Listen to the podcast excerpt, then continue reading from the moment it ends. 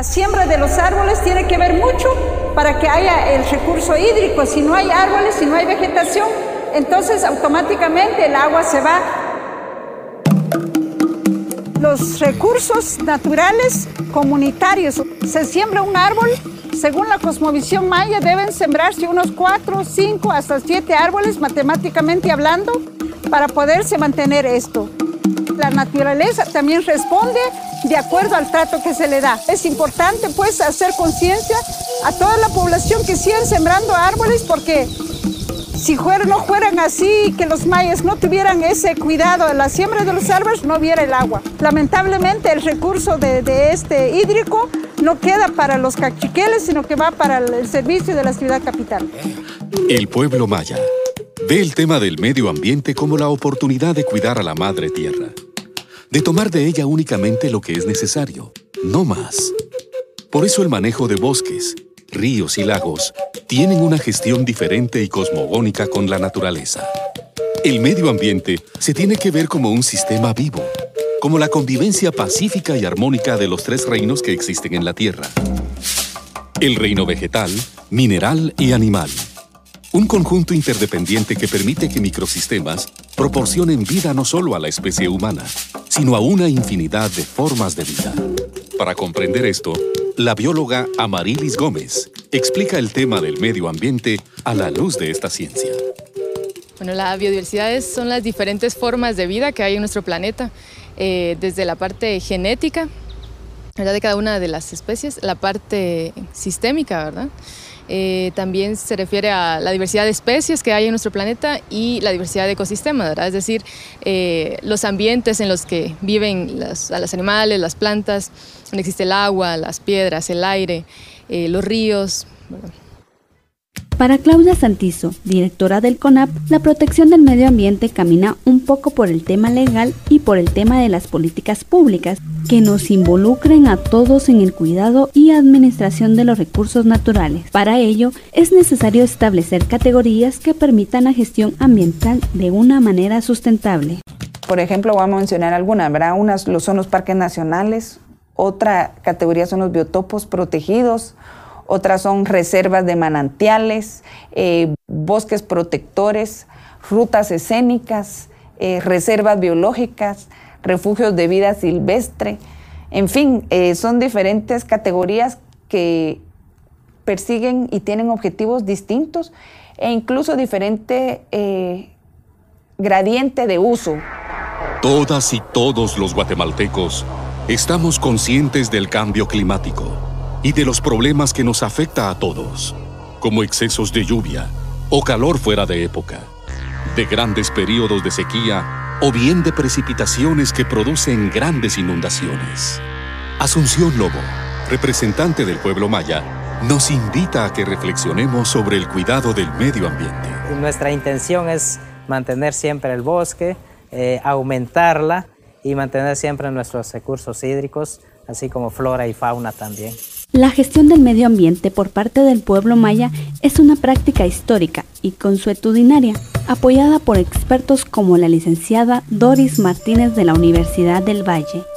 Muchas personas no conocen cuáles son la gestión de los recursos naturales por parte de pueblos indígenas no conocen que los pueblos indígenas han tenido un impacto muy positivo en la conservación de los recursos, no conocen, por ejemplo, que la mayoría de cobertura forestal en el país, fuera de áreas protegidas, se encuentran bosques comunitarios y que por el contrario dentro de áreas protegidas es donde más bosque se está perdiendo en el país.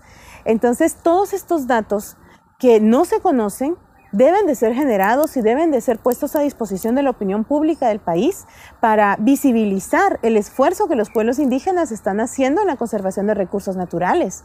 Eh, por ejemplo, el agua, el 40% del agua de la ciudad capital viene de la cuenca de los ríos Xayá-Pixcayá en Chimaltenango. Y, y, la ciudad capital no retribuye en nada a estas comunidades que cuidan esos bosques por el agua que recibimos. Entonces, eh, yo creo que en la medida en que estos datos se conozcan, van a haber otros elementos de juicio para poder integrar mejor a las comunidades eh, y reconocer la protección, la conservación y el manejo que ya están haciendo de recursos naturales. También defensores del medio ambiente, como el doctor Yuri Melini, director de Calas, explica cómo los pueblos indígenas guatemaltecos han hecho una gestión correcta y un buen uso de los recursos naturales que inciden en la conservación del medio ambiente, aportando desde sus prácticas ancestrales soluciones viables a menguar los efectos del cambio climático. Esencialmente hay prácticas comunitarias que son ambientalmente sostenibles, ¿verdad? El mejor ejemplo es la gestión del agua de la alcaldía indígena y los 48 contones de Totonicapán, ¿verdad? Un sistema que funciona eficientemente en el cual se protege un bosque montano de 46 mil hectáreas, en el cual hay 3 mil nacimientos que presta servicios de agua entubada domiciliaria a 100 mil usuarios. Ahí podemos ver cómo la gestión colectiva entre la autoridad indígena, su práctica constitucionaria, hace una gestión eficiente del bosque, hace una gestión eficiente de las captaciones de agua, la redistribución y sobre todo el prestar un servicio público esencial como es el acceso al agua entubada domiciliaria.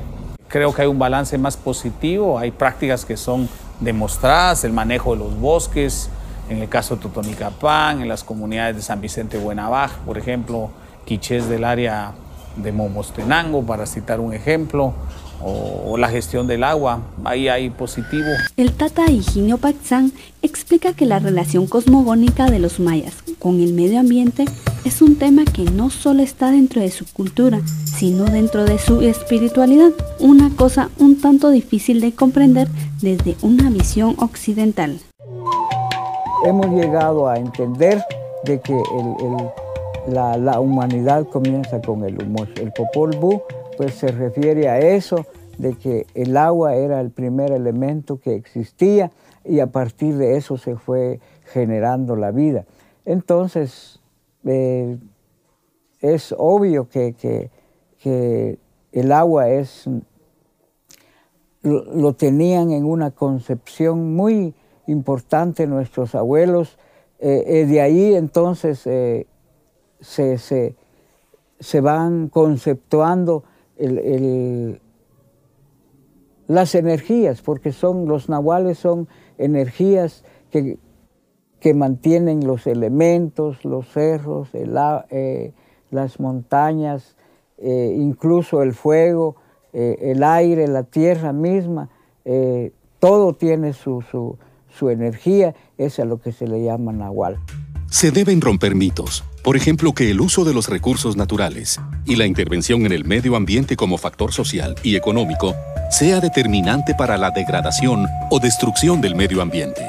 Uno podría ver otras prácticas que son cuestionadas, pero quizás más cuestionadas por el estigma, por la práctica o la discriminación que sobre los pueblos indígenas existe en el país, como podría ser todo el tema del aprovechamiento de la leña, ¿verdad? Todo ese tema en el cual hay un estigma sobre que eh, la demanda energética para fines domésticos impacte el ambiente. Uno puede ver el altiplano central en Chimaltenango o en la parte del Quiché, Totonicapán, donde sí en efecto ve uno el, el raleo de los árboles, en cual solo las copas de los árboles están presentes, mientras que toda la base ha sido aprovechada. Boscom también apoya este esfuerzo de conservación, el cual explica Jorge Chapas. Nosotros creemos de que el desarrollo forestal de, Guatemala eh, tiene que surgir a partir de las, de las comunidades eh, rurales y creemos también de que el, tema de ambiente y el tema de recursos naturales obedece a un proceso.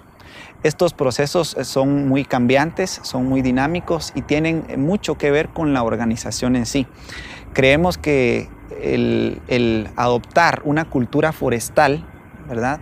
dependerá del, fortalecimiento de las organizaciones, es decir, de, esos, eh, de, la democracia que se vive al interno de las organizaciones en función de la selección de sus líderes. Ahora bien, en los últimos tiempos, hemos visto cómo organizaciones indígenas empiezan a posicionarse en la agenda del tema en la lucha histórica del manejo de los recursos naturales antes que todo muera. Como explicaba el doctor Yuri Melini, experiencias como la organización de 48 cantones en Totonicapán dan razón a pensar que la conservación del medio ambiente, desde la gestión comunitaria, con pertinencia cultural y cosmogónica, es viable. Las luchas en este tema las explica el dirigente indígena Carlos Chesh. Creo que el trabajo más fuerte que hemos desarrollado como organizaciones indígenas es tener presencia en, en las comunidades indígenas, ¿ya? por el trabajo que ellos están realizando día a día en la protección y conservación de los recursos naturales.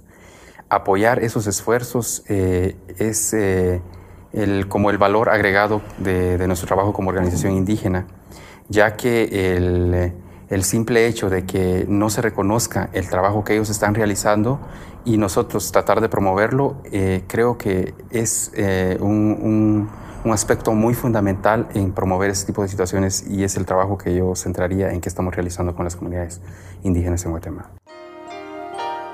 Antes que todo muera, el ser humano debe tomar conciencia que el cambio climático es un fenómeno que en este momento se puede revertir y nada mejor que dejar en la mente de todas y todos las palabras de una niña cachiquel de San Juan Comalapa llamada Ishel Sincal, que nos lleva a la siguiente reflexión. Pues los bosques hay que cuidarlos porque Dios los hizo con su hermosa sabiduría. Y si, digamos, alguna vez hay basura tirada, no hay que, no hay que dejarla así, porque algún día eso, eso se acabará y no habrá más que hacer. Y es hermoso ver un lago y un amanecer así el agua cristalina, al ver un atardecer sin pensar que mañana habrá futuro, el agua llena de basura, verde y sin nada de bosques, todos los palos, sin hojas, ni nada. No, no, no sería bien como estamos ahorita rodeados de hermosos pájaros, de lindos que, hojas, hermosos árboles y plantas, al igual que el agua.